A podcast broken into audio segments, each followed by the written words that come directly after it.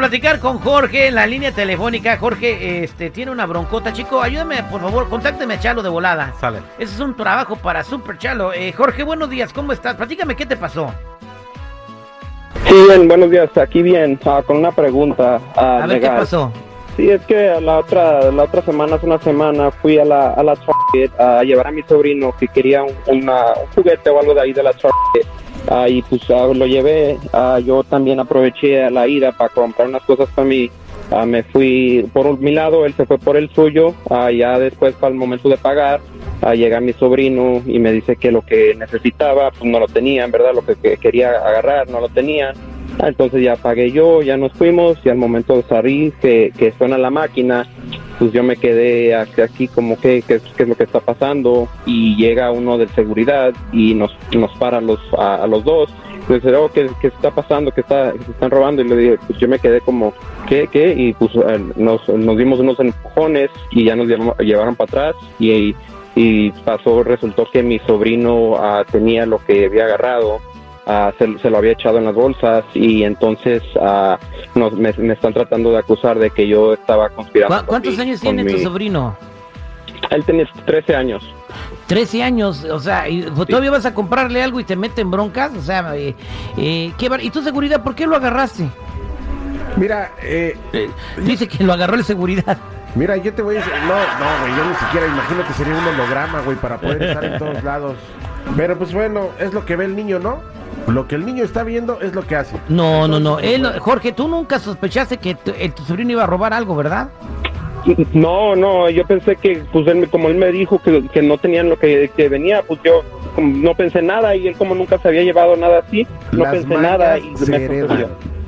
Y ya encontraron a Chalo. Chalo, muy buenos días, Chalo, ¿cómo estamos? Ay, bien molesto ahorita oyendo al security diciendo sus, sus propias. A veces. Sus barrabasadas cuando- se llama el término correcto, Yeah, yeah. ¿Sabes barrabasadas. ¿Sabes cuando ha- hablan en el teléfono y dicen palabras malas? Le ponen plip, plip, plip. Así cuando él habla, nada más deben de poner eso para no juzgar a la gente. y sí, la verdad, ok. porque. ¿Cómo sabe que él lo vio con otro? Tal vez el hijo del security, el amigo del niño, era el que, lo, que le enseñó cómo robar. Pero no vamos a decir eso, no vamos a juzgar a nadie más. Es un error. El problema no es de lo del niño, pues obviamente sí, es que también a este, este hombre lo que están acusando de, de estar en un plan para robar con este niño. Ese es el problema. Entonces, eh, ¿sí está metido en problemas, eh, Jorge? Pues sí, porque están diciendo a la policía. Acuérdense, es lo que están acusando. No es que es cierto. Están acusando que él se puso un plan con su sobrino de 13 años para entrar a la Target y robar lo que iba- se iba a robar. Yo lo veo raro y no lo, no lo creo. Pero la policía a veces hace esas cosas. So, la cosa con defensa criminal es, los tienen que mostrar por qué piensan eso. ¿ok? ¿Qué, qué, ¿Cómo lo saben ellos que ese señor les dijo a su hijo, a, a su sobrino que vaya a robar eso? ¿Me entiendes? So, e- e- es la cosa. Y es por eso, Terry, siempre cuando alguien está arrestado por un crimen, tienen el derecho de guardar silencio, Terry, porque así no pueden usar sus propias palabras.